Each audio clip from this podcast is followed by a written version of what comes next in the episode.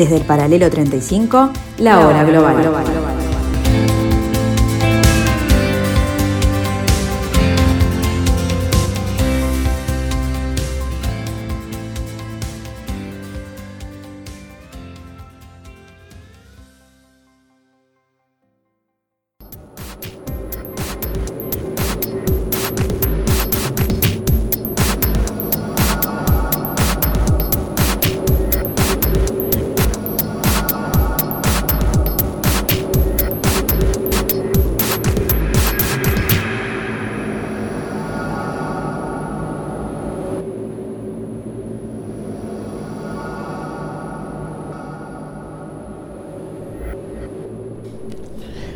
tardes amigos, bienvenidos a este jueves 6 de mayo del año 2021, aquí en el 1170M de vuestro dial, en este pedacito de la tarde de Radio Mundo, esta hora desde las 15 a las 16, donde cada martes y cada jueves tratamos de analizar de alguna manera eh, más profunda, si es posible, diferente, si es posible, el devenir de los eventos internacionales.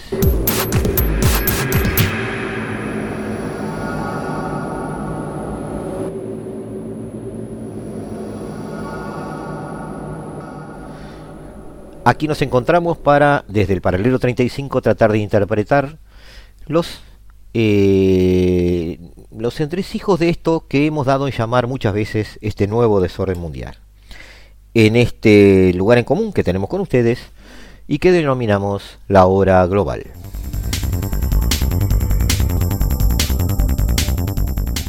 Los estudiantes colombianos protestan por la muerte de jóvenes durante las manifestaciones en Bogotá, que han dejado al menos 24 muertos y más de 800 heridos. La presión aumenta tras una semana de protestas contra el gobierno de Iván Duque. En primera línea los jóvenes que dicen no a la brutalidad policial condenada por la comunidad internacional. Según una reciente encuesta, Duque habría perdido el favor de los jóvenes. El 74% de los consultados tiene una imagen desfavorable del mandatario. Estoy marchando contra la brutalidad policial, a favor de los derechos a la manifestación pacífica en Colombia, en contra de los asesinatos de las víctimas en Cali y en Bogotá y porque estamos muy cansados de este gobierno. Las ONGs.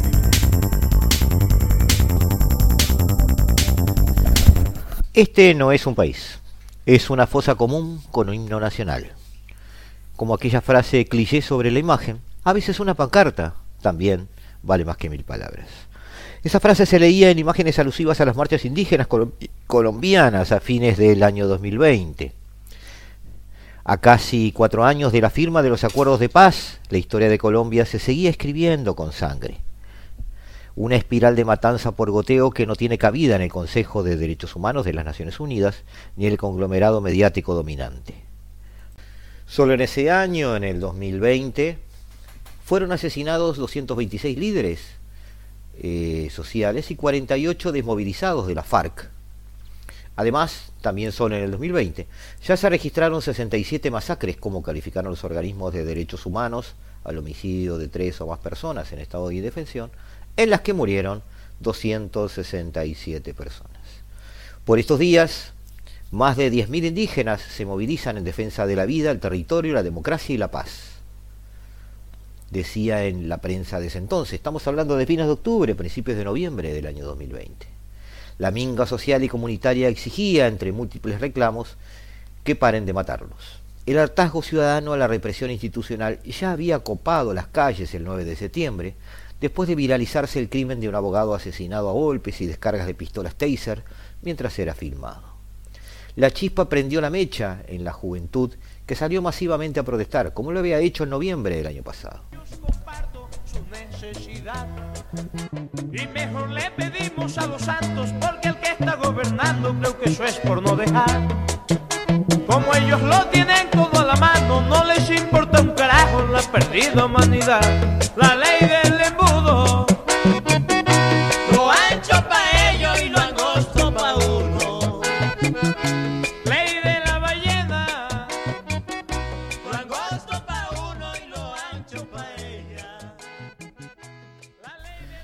Eh, unos días después de estas marchas indígenas, la Corte Suprema emitió un fallo histórico en el que concluyó que el accionar policial presenta rasgos de sistematicidad en las agresiones a la protesta por el uso violento, arbitrario y desproporcionado de la fuerza. Según cifras oficiales, la policía bogotana cometió 45 violaciones sexuales, 10.071 agresiones físicas entre 2019 y 2020. Así dadas las cosas, a finales del 2020, se reconocía algunos aspectos claves en esta receta que terminaba en servir la violencia a la mesa. El pico de violencia de ese octubre tenía su matriz en el incumplimiento por parte del Estado de buena parte de los acuerdos de paz firmados en noviembre de 2016 por el entonces presidente Santos, y con el regreso al gobierno de los partidarios de Álvaro Uribe, expresión política que cristaliza la alianza entre la élite terrateniente y el poder narco-militar. Un segundo factor clave era la disputa por el control de los territorios que dejaron la FARC tras su demovilización. Con ausencia o complicidad estatal, grupos criminales diseminan el terror para asegurar el negocio de las drogas, pero también de la madera, la minería y la trata.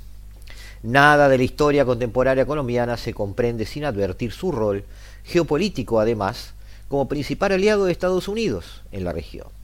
En su momento fue denominada la Israel de Latinoamérica, haciendo referencia al Estado judío.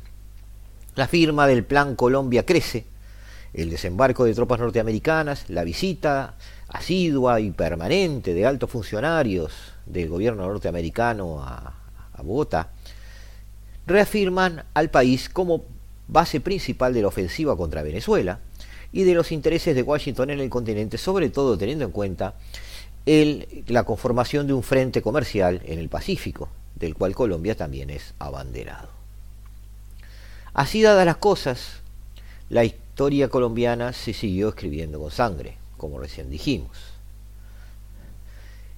Llegado este abril, el gobierno colombiano, o mejor dicho, el presidente colombiano, Iván Duque, solicitó al Congreso eh, o envió al Congreso los esbozos de una reforma eh, tributaria que encendió la mecha de las protestas y nos, nos llevó a este estado de cosas con el gobierno habiendo gastado prácticamente un 4.1% del PBI, según el Fondo Monetario Internacional, en, aspectos relacionados con la pandemia. En el 2020, Fitch Ratings bajó la calificación por déficit fiscal a punto de dejarlo, eh, a, a dejar, hasta dejarlo por, a un punto por encima de lo que se llama la calificación basura. Eh, Modi, por otro lado, se planteaba eh, a favor de una potencial reforma que tuviera restricciones de gastos y hiciera una reforma de la regla fiscal. Bueno, fue lo que sucedió. En un dossier de 110 hojas, el gobierno envió a un Congreso una reforma que pretendía recaudar los 6.800 millones de dólares, prácticamente un 2.2% del PBI, 1.4% para ser usado en, eh, en la pandemia y el resto en planes sociales. Esta reforma tributaria buscaba ampliar la base contribuyente a partir de un salario base a grabar de unos 2.500.000 pesos este, colombianos, que son aproximadamente unos 700 dólares.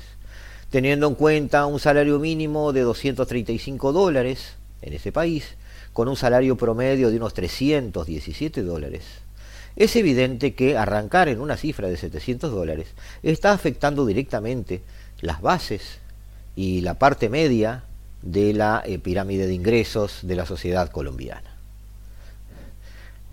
Los colombianos, además, bastante molestos por tratar, por convivir en un entorno económico o de políticas económicas que eh, mantenía este, a pesar de la situación económica actual, una serie de exenciones a los grupos empresariales que manejaban la mayor parte de los servicios del mercado colombiano, eh, no pudo ver o no valoró tampoco que en esta misma reforma se planteaba una cierta eh, gravamen a la riqueza, pues quienes vivían en el país y tuvieran un patrimonio de más de 4.870 millones de pesos, es decir, 1.3 millones de dólares, deberían pagar un impuesto temporal y solidario del 1% para los estratos más bajos dentro de ese rango y el 2% para los más altos.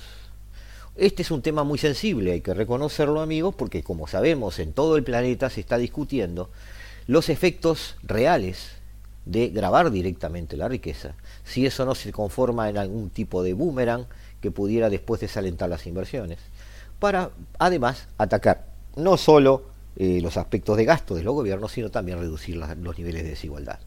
Parte del proyecto también era una renta básica, atendiendo sobre todo a campesinos y a algunos este, personas que estuvieran inmersos en eh, la enorme porción de la población que está este, trabajando en forma informal.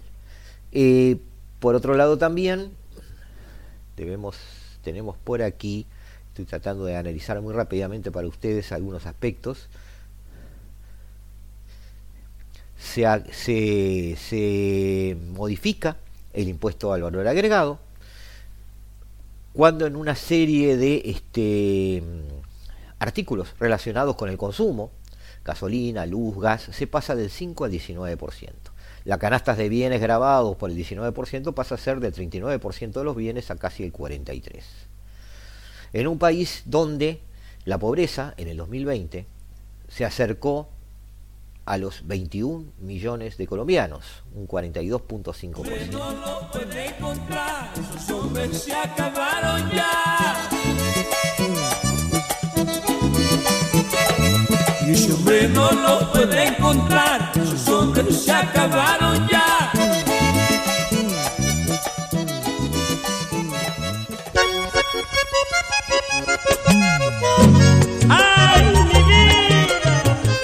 La mecha encendió rápidamente.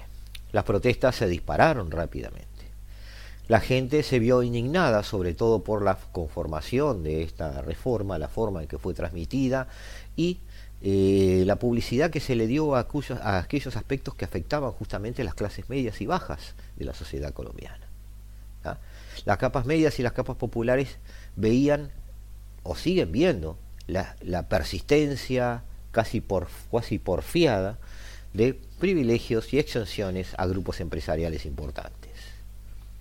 Así dadas las cosas, 14 días después de haberse erradicado la reforma, el Departamento Administrativo Nacional de Estadística presenta un informe en el que se mostraba cómo la pandemia había hecho subir justamente la riqueza del 35.7% en el, en el 2019 a ese 42.5% que mencionamos en el 2020. Eso implicaba casi 3.6 millones de personas entrando en un año a la línea de pobreza, bajando en un año de la línea de pobreza. Para complementar este panorama, referido al tema de la pandemia, solo se ha llegado a vacunar un 5% de la población. Debemos calificar esto como una metida de pata, debemos calificar esto como un error. ¿Cómo debemos calificar esto? Recordamos al presidente Santos, que en su momento logró firmar un acuerdo de paz con la guerrilla, con la FARC, pero cometió la torpeza política, o visto en perspectiva, eso parece, de someter a plebiscito algo que ya estaba acordado. Y cuando la mayoría le dijo que no a su plebiscito, tuvo que salir a buscar consenso con los del sí y terminó dejando el texto prácticamente igual a cómo había surgido del Congreso colombiano. Es decir, un marcha atrás dentro de un panorama que estaba llegando a la paz después de muchas décadas por seguir los caminos incorrectos de una consulta popular a destiempo y sin la suficiente explicación. Quizás los mismos eh, pecados se cometieron en este lugar. Fernando Carrillo eh, Flores, ex procurador general de la Nación de Colombia, da una idea de cuáles serían los caminos, el, el cambio de humor que debería darse para que este tipo de cosas no vuelvan a, suceder. Lo que el país necesita, dice Carrillo Flores, es un nuevo modelo de Estado en el que la Constitución rija para todos y sean posibles las grandes reformas aplazadas por décadas a la justicia, la salud, la protección social, la educación, la política, las fuerzas públicas y el campo. Se trata de escalar los derechos fundamentales como prioridad, pues han sido la piedra en el zapato para los tiranos, de extirpar el centralismo que convierte a las regiones en menores de edad sin poderes reales para apalancar el desarrollo local, de desmontar las talanqueras que impliquen está hablando de barreras, ¿no? Que impliquen, que impiden que el diálogo social sea la esencia en la construcción y apropiación del territorio.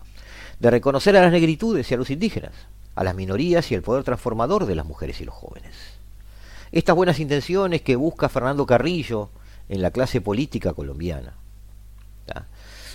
eh, no van a ser posibles si se propone una reforma tributaria, y esto ya es una opinión nuestra, amigos, sin la búsqueda previa de consensos, con propuestas este, porfiadas que terminan eclipsando el componente social de las mismas. Supone una total desconexión con el país real, en un momento en que muchos colombianos mueren o sufren a causa de un virus que nos afecta a todos. La oposición, en su mayoría destructora, eh, con una pendiente hacia neocomunistas disfrazados de demócratas o hacia paramilitares este, ensoberbecidos con la vuelta a la lucha cuando ya el enemigo se ha desarmado, que usan como pretexto la discrepancia para avivar la llama del saqueo y el vandalismo terrorista por igual. Hay un tema que, que Duque debe resolver. ¿Mm? En uno de los muros eh, del castillo de Chapultepec, un valiente mexicano escribió alguna vez, el presidente vive aquí, el que manda vive en otra parte.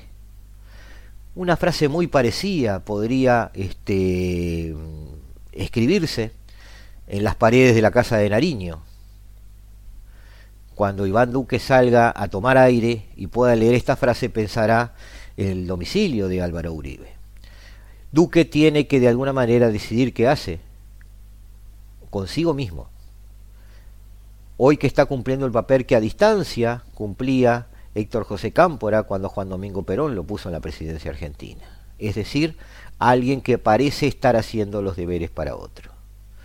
A veces nos preguntamos, amigos, ¿qué ambición eh, es la que prima para que alguien aspire a llegar al mando supremo de un país? Amor a la patria, eh, propósitos de enriquecimiento, contar con una corte de aduladores, este, tener acceso a alta sociedad, a bellas mujeres, este, la obediencia de altos mandos militares. ¿Cuál es el afrodisíaco que hace posible eso? Eh, quizás simplemente eh, para muchos sea pasar a la posteridad. Pero ahí está quizás la raíz del problema. Aquí en Colombia, como en Chile, como en Ecuador, como en otros lados, estamos viendo que las cosas saltan cuando ya es demasiado tarde. Y cada vez que saltan y cada vez que con el diario del lunes analizamos estas cosas, vemos que hay denominadores comunes que hay reformas que no se hicieron, que hay cosas que llegaron tarde, que hay gente a la que no se escuchó, que se perdió tiempo, mucho tiempo. No tanto en hacer cosas mal, sino en no hacerlas. Quizás lo que se necesite, como se necesitó siempre, es una generación de políticos que haga la política más aburrida de todas. Aquellas en donde nos sentamos detrás de los escritorios a planificar una reforma del Poder Judicial para que sea más eficiente, a tratar de armar una estructura educativa para que de aquí a una década tengamos resultados, un empoderamiento de las clases más bajas en base a un dominio mejor de la cultura, que nos sentemos a tratar de diseñar, diagramar y poner en práctica una nueva, un nuevo aparato de salud para poder mejorar las respuestas de las sociedades a estos ataques que estamos sufriendo en estos momentos, por ejemplo.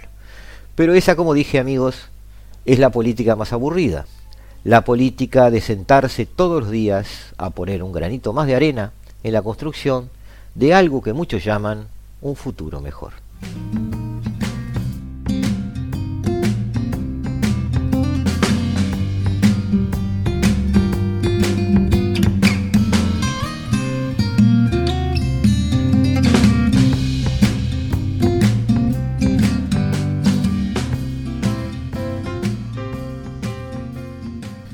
Volvemos amigos en unos minutos. No nos abandones. Nos reencontramos aquí en el 1170M de vuestro dial en la tarde de Radio Mundo. En un instante.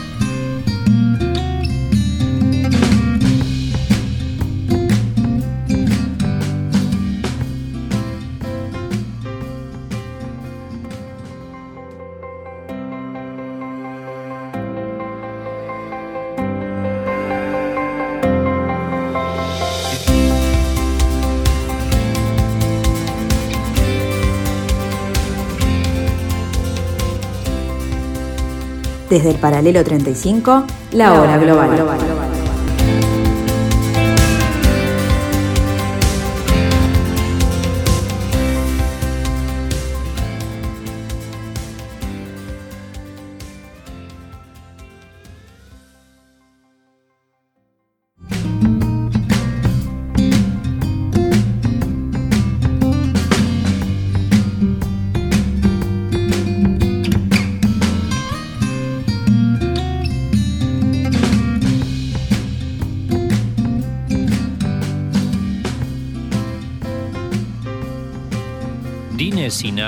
Ya lleva dos días aquí en la calle, frente a este templo Sikh, a 50 kilómetros de su casa. Su hijo tiene COVID-19 con una severa neumonía y necesita ser tratado en un hospital urgentemente. Para ellos, incluso estas precarias instalaciones son una bendición. Esta gente trabaja las 24 horas del día proveyendo cilindros de oxígeno. De otra manera es muy difícil conseguir oxígeno, lo mismo que conseguir cama en un hospital. Hoy visité entre 15 y 20 hospitales, pero no hay camas. Todos nos rechazaron. Desde hace dos semanas, Nueva Delhi enfrenta una grave escasez de oxígeno. Este servicio de oxígeno gratuito ofrecido por Khalsa Help, un grupo Sikh, es un salvavidas de último recurso. Para los voluntarios, los riesgos que corren son secundarios frente al principio Sikh de ayudar a los demás. Varios de ellos se contagiaron, pero aseguran que no tienen miedo. Dicen que tienen que hacer algo para salvar vidas. Voy a casa a dormir un poco, me baño, me ato el turbante. Mi esposa no intenta detenerme. El enorme apoyo que tenemos en casa es lo que nos permite salvar tantas vidas, aunque la gente teme incluso ayudar a sus familiares contagiados. Cada pocos minutos llegan nuevos pacientes en estado crítico. El grupo tiene nueve camiones que buscan cilindros de oxígeno en las cercanías y lo ofrecen aquí gratis.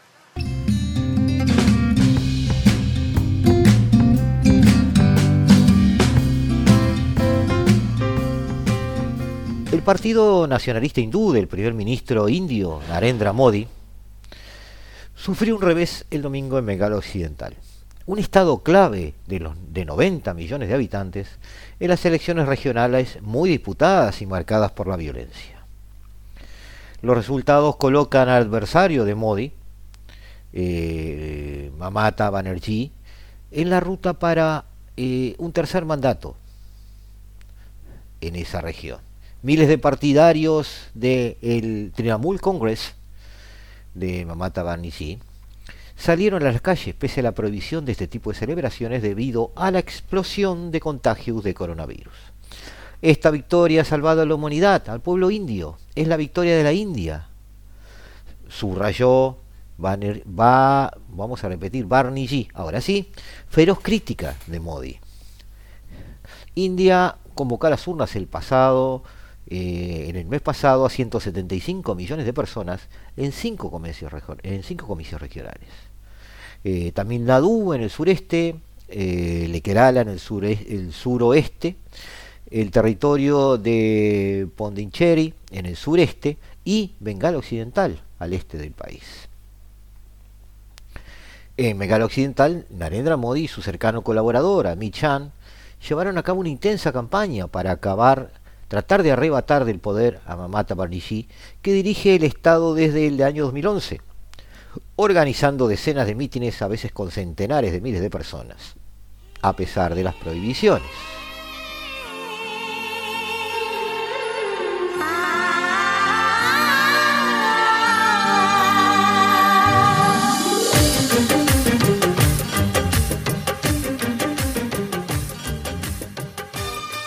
En los meses previos a las elecciones de la Asamblea de Bengala Occidental, muchos quisieron ver la posibilidad de que el Estado, que fuera una vez bastión de la izquierda, pronto estaría bajo el gobierno eh, del partido eh, Baratilla Yanata, o sea, un partido que responde a Modi.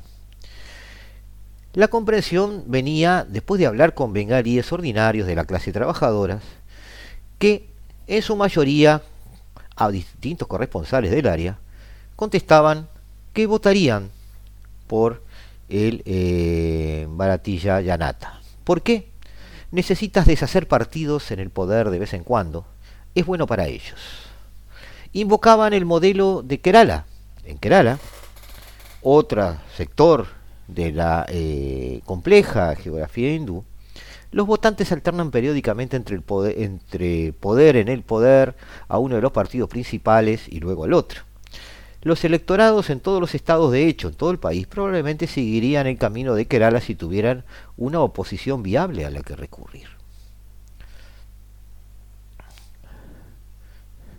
El término antiincumbencia es un término que hay que aprender, sobre todo en Bengala, no captura el resentimiento básico que la gente comienza a sentir hacia partidos que han estado en el poder durante demasiado tiempo.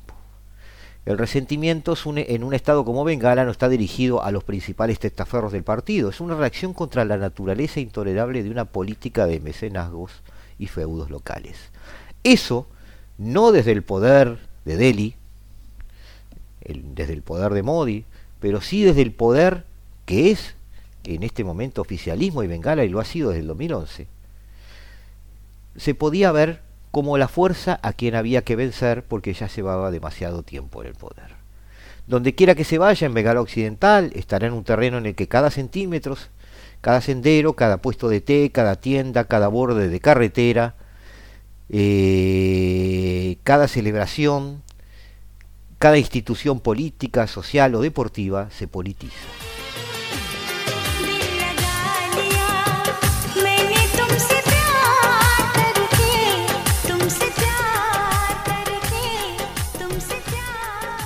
La incidencia gobernante en cada sector se manifiesta a través de funcionarios todopoderosos de bajo nivel que gobiernan a través del acoso. Casi feudal. Votar por el principal partido nacionalista hindú no se trataba de templos o islam. Era una hora de darles una lección a estas personas.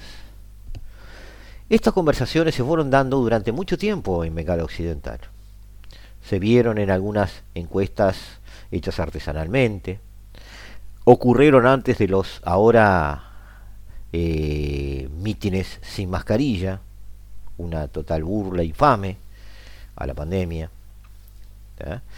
Eh, las burlas del primer ministro dirigidas a la primer ministra de Bengala Occidental, eh, Mamata Banerjee, que ya hemos mencionado, a quienes sus partidarios conocen como Didi, hermana mayor.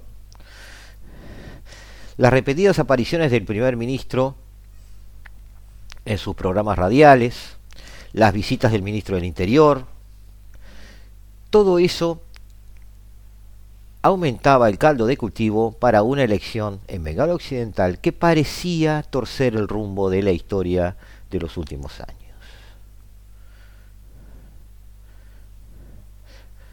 Al mismo tiempo, la pandemia estaba regresando de manera increíblemente impactante. En medio de esto, muchos regresaron a sus casas a votar en Bengala.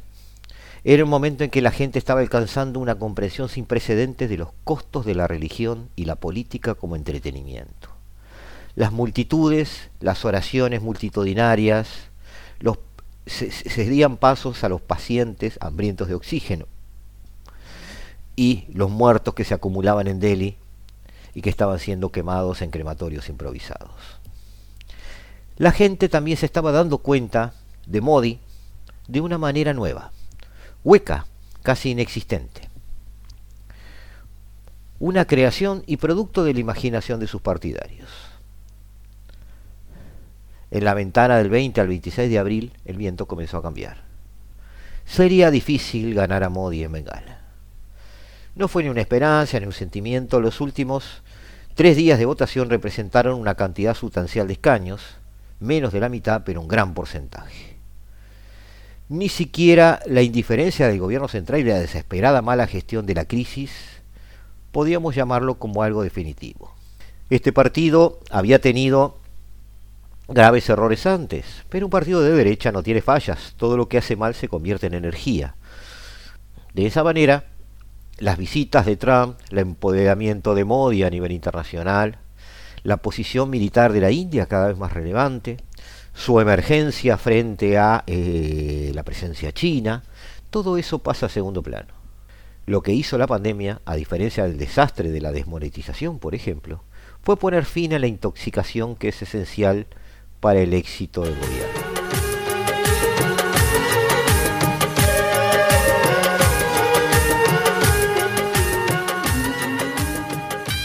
Se nutre de un sentimiento de empoderamiento enfurecido y frenético para el que casi todos los desastres, incluidos los que se producen a sí mismos, sirven de combustible. ¿Qué es lo que crea la droga? Es una convergencia entre la paranoia sectaria y la retórica del libre mercado. Eso es lo que hemos estado durante años viendo de Modi desde que llegó al poder. Pero la fría intrusión de la realidad hace que dejemos de ser fantasiosos. Entre las cosas que se habían dado cuenta eh, los hindúes es que se estaba despertando de la droga del sectarismo. Se estaban dando cuentas no sólo de la incapacidad de gobernar, sino de lo vergonzosamente débil que era la oferta de candidatos. Al final, los resultados confirmaron esto. 77 escaños, para el BJP, un gran avance de los tres que antes, pero ni siquiera la mitad de los 200 que se jactaban de obtener, y bastante diminuto en comparación con la abrumadora cuenta de 213 del actual oficialismo dentro de Bengala Occidental. No deja de ser trágico que haya sido necesaria la muerte a tal escala para destruir la intoxicación. Para revelar que en este momento casi no hay líderes en la India. En su mayoría hay políticos. Y algunos políticos son más vacíos, cobardes y sorprendentemente apáticos que otros. La droga del partido del poder y de Modi puede volver a entrar en juego. Pero si su efecto se ha desvanecido por un breve periodo, como parece haber sucedido ahora, el regreso de la empatía humana seguirá siendo un punto de referencia en nuestra memoria. Y ya nada, volverá a ser igual.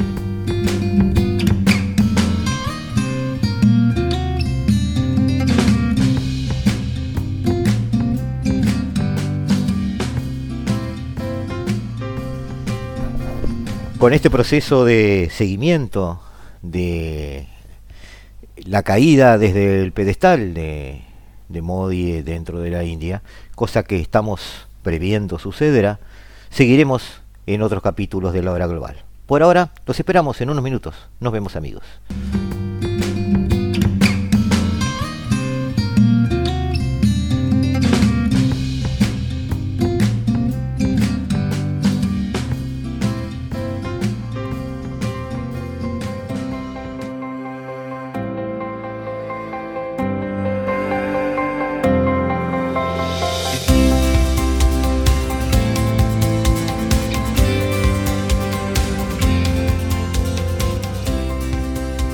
Desde el paralelo 35, la hora global.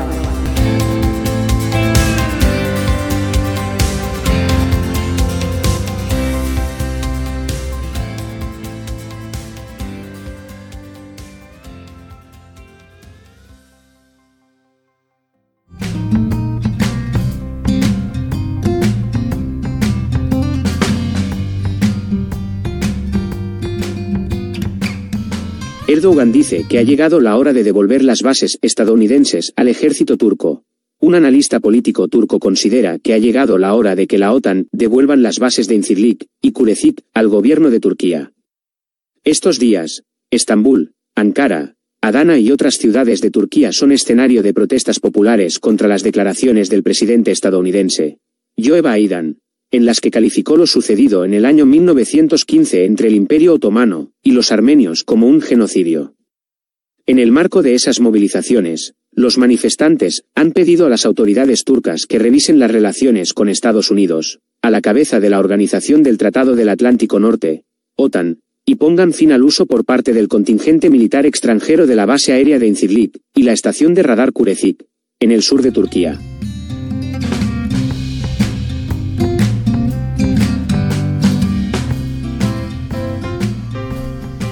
Hacemos referencia, amigos, y nos apoyamos en un artículo del portal Política Exterior para llamar la atención sobre la situación actual de, de las relaciones internacionales entre el país turco, Turquía, y sus vecinos, y las potencias, y todos aquellos con quienes deba tener o quiera tener una relación de equilibrio macroeconómico, macropolítico y yo diría geopolítico también.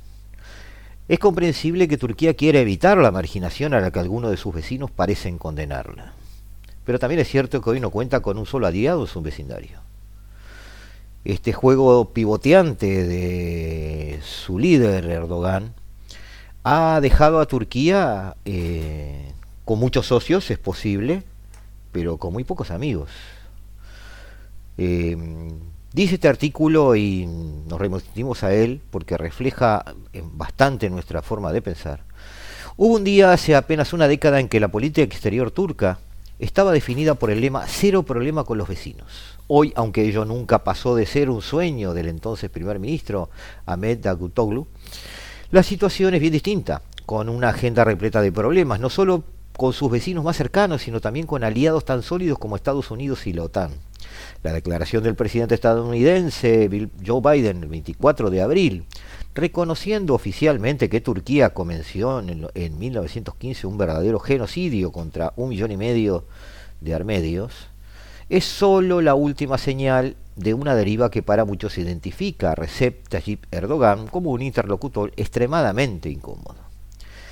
La decisión de Biden, sumándose a los 30 países que ya lo hicieron antes, atiende en primer lugar a su declarada intención de hacer de la defensa de la ley internacional, la promoción de la democracia y el respeto a los derechos humanos, las guías principales de su discurso de política exterior.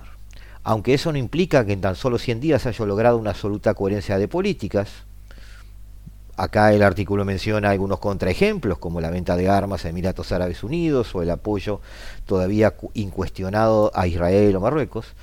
De todas formas, Biden ha querido marcar distancias con Ankara debido al rumbo adoptado por Turquía desde que decidió adquirir los sistemas antiaéreos rusos de última generación, los S-400, que comenzó a recibir en julio de 2019. A eso se añade la tensión que genera su injerencia en asuntos internos de Irak, Siria o Libia, escenarios donde con frecuencia Washington aparece en posiciones opuestas, así como la tensión que ha alimentado en el Mediterráneo Oriental, especialmente con Grecia y Chipre, en disputa por eh, los potenciales yacimientos de hidrocarburos que alberga ese fondo marino. Es comprensible que Turquía eh, obviamente quiera, como decíamos al principio, evitar la marginación de sus vecinos. Eh, Rusia nunca será más que un asociado de ocasión hasta que sus intereses geopolíticos vuelvan a divergir. En esas circunstancias, tras haber empezado a constatar las consecuencias de un activismo que está por encima de sus propias fuerzas, Erdogan parece últimamente decidido a recoger velas. Así lo ha escenificado en sus relaciones con Bruselas, consciente de que no puede mantener simultáneamente tantos frentes abiertos. Todo eso cabe suponer este, que la decisión de Biden sobre genocidio no va a determinar en el futuro las relaciones bilaterales entre ambos, como tampoco lo ha hecho con los países de la Unión Europea. Todos procuran mirar hacia adelante, sabiendo que tanto hoy como ayer la posición geopolítica de Turquía, a caballo entre los dos continentes, gendarme del paso por el Bósforo y los Dardanelos, y con un peso específico innegable en el contexto islámico, le otorga un lugar significativo en el escenario regional.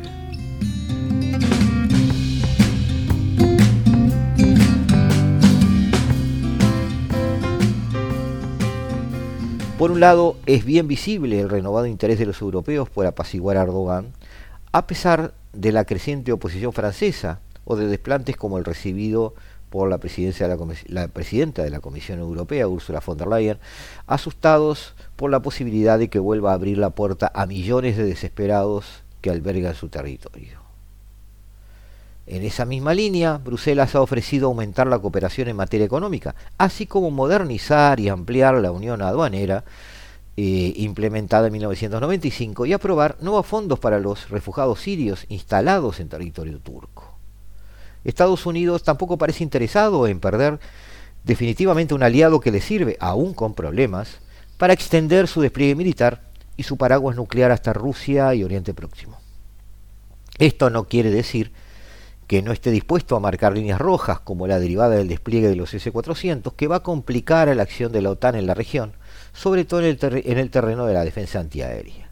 Más que las sanciones impuestas por Donald Trump en diciembre pasado por ese mismo motivo, la definitiva exclusión de Ankara del programa de caza F-35 ha supuesto un duro golpe para Erdogan tanto en términos económicos, por la pérdida de multimillonarios contratos para los que iban a ser empresas subcontratistas, como de seguridad, al quedarse sin un sistema de armas tan avanzado en un contexto regional de inseguridad creciente.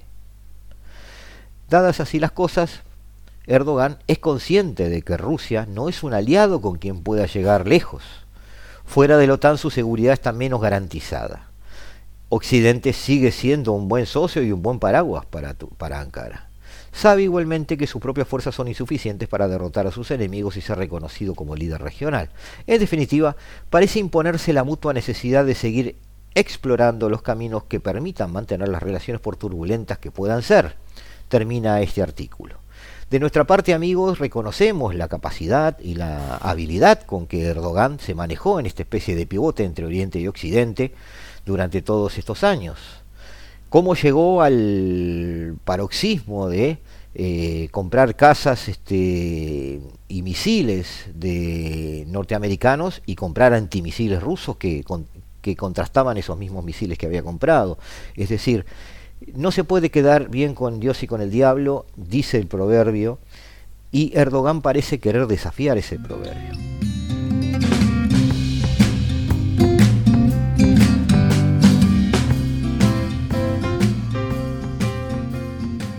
De parte nuestra, desde nuestro humilde lugar de análisis y de estudio, eh, Turquía tiene una posición geopolítica envidiable. Turquía tiene la apertura a, Occidente, tiene la apertura a los mares interiores de Eurasia, tiene la apertura al Cáucaso, tiene la conexión con Oriente y tiene la conexión con Oriente, eh, con lejano Oriente, a través de vecinos eh, tan relevantes como los que tiene en este momento. Ahora, toda esa influencia geopolítica no se traduce en una influencia política acorde. Quizás porque eh, Turquía durmió la siesta mucho tiempo, quizás porque las potencias de mayor porte que Turquía hicieron sus deberes antes y hoy Turquía llega tarde al reparto, pero es cierto que Turquía tiene, a nivel regional, mucha tarea por hacer, pero debe definir y eso sí se lo están exigiendo las potencias y se lo está exigiendo el sentido común, debe definir cuál va a ser el papel que va a jugar, porque como dijimos hace unos minutos, no se puede estar bien con Dios y con el diablo.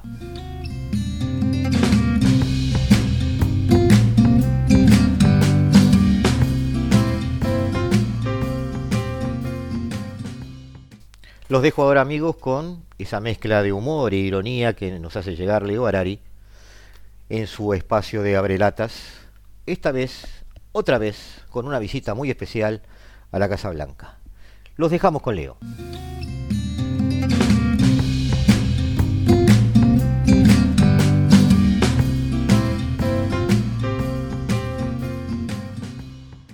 Madame Cristalbol en la Casa Blanca número 2.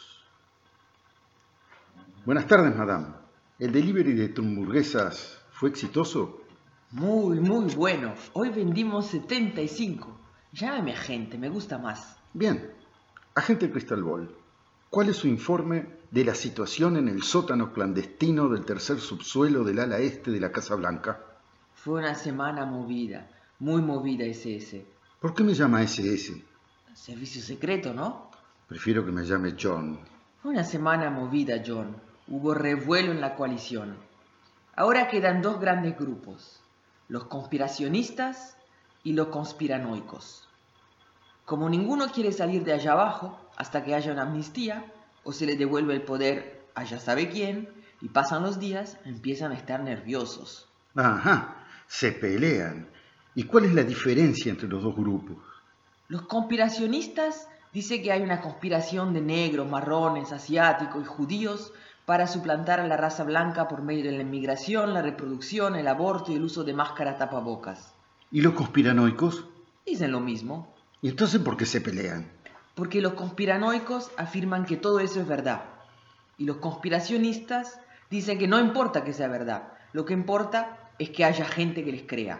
Por suerte se calman a la hora del noticiero Fox, todos pegaditos a la tele, conspiracionistas y conspiranoicos. Creen todos los que dicen por la tele. Vos, todavía no decidimos qué vamos a hacer con esa banda de clandestinos del asalto del Capitolio. Por ahora, en un sótano, peleándose entre ellos, no son una amenaza para la sociedad. Quizás los dejemos ahí. Bueno, por lo menos hasta que terminen el túnel. ¿Qué túnel? Están excavando un túnel. Sí, la Casa Blanca está a unos 300 metros de la sede del Banco Interamericano de Desarrollo. Tienen ahí apalabrado a un simpatizante que les deja hacer una salida en el parking más profundo. Al principio iban a hacer la salida por la OEA, que está apenas unos pocos metros más lejos, pero se dieron cuenta que ahí, mismo si también hay un jefe simpatizante, no es tan confiable. El túnel es necesario, porque a veces hay que sacar o hacer entrar a alguno. Y está también la producción de estatuitas y figurines para vender, que a mí me cuesta sacar diariamente, entre la trumpurguesa y todo eso. Cada vez entiendo menos. ¿Qué es eso de la producción de estatuitas? Bueno, montaron un horno de barro. Con la tierra del túnel están haciendo estatuitas de ya sabe quién para vender a los admiradores. Salen pintadas, con el pelo color naranja. Algunas atas se parecen. Le puedo traer una por 15 dólares o tres por 35 y le juro que yo no gano nada. Por favor, eso es delirante. Están haciendo un túnel para entrar y salir y sacar producción de estatuillas para el culto a la personalidad. Esto está yendo demasiado lejos. No, no, no tan lejos. Todavía faltan unos cuantos metros. No, no. Todo esto está yendo demasiado lejos. No queríamos decirle al presidente que tiene tantas cosas de qué preocuparse y está viejito, pero creo que esto no da para más. Agente, cada vez que la veo, el mundo me parece más loco. De todos modos, el martes próximo, misma hora, en este mismo lugar. Oh, John, igual le traigo una estatuita de muestra, capaz que se tienta.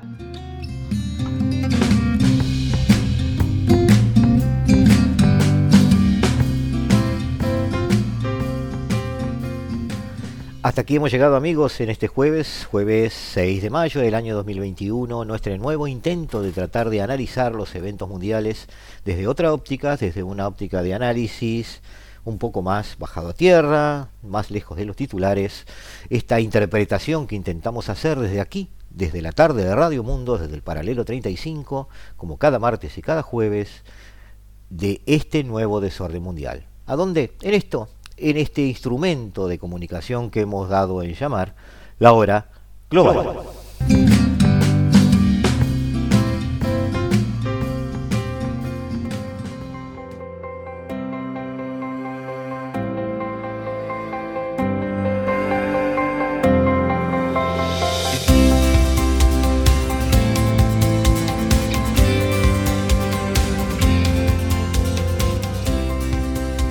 Desde el paralelo 35, la hora global.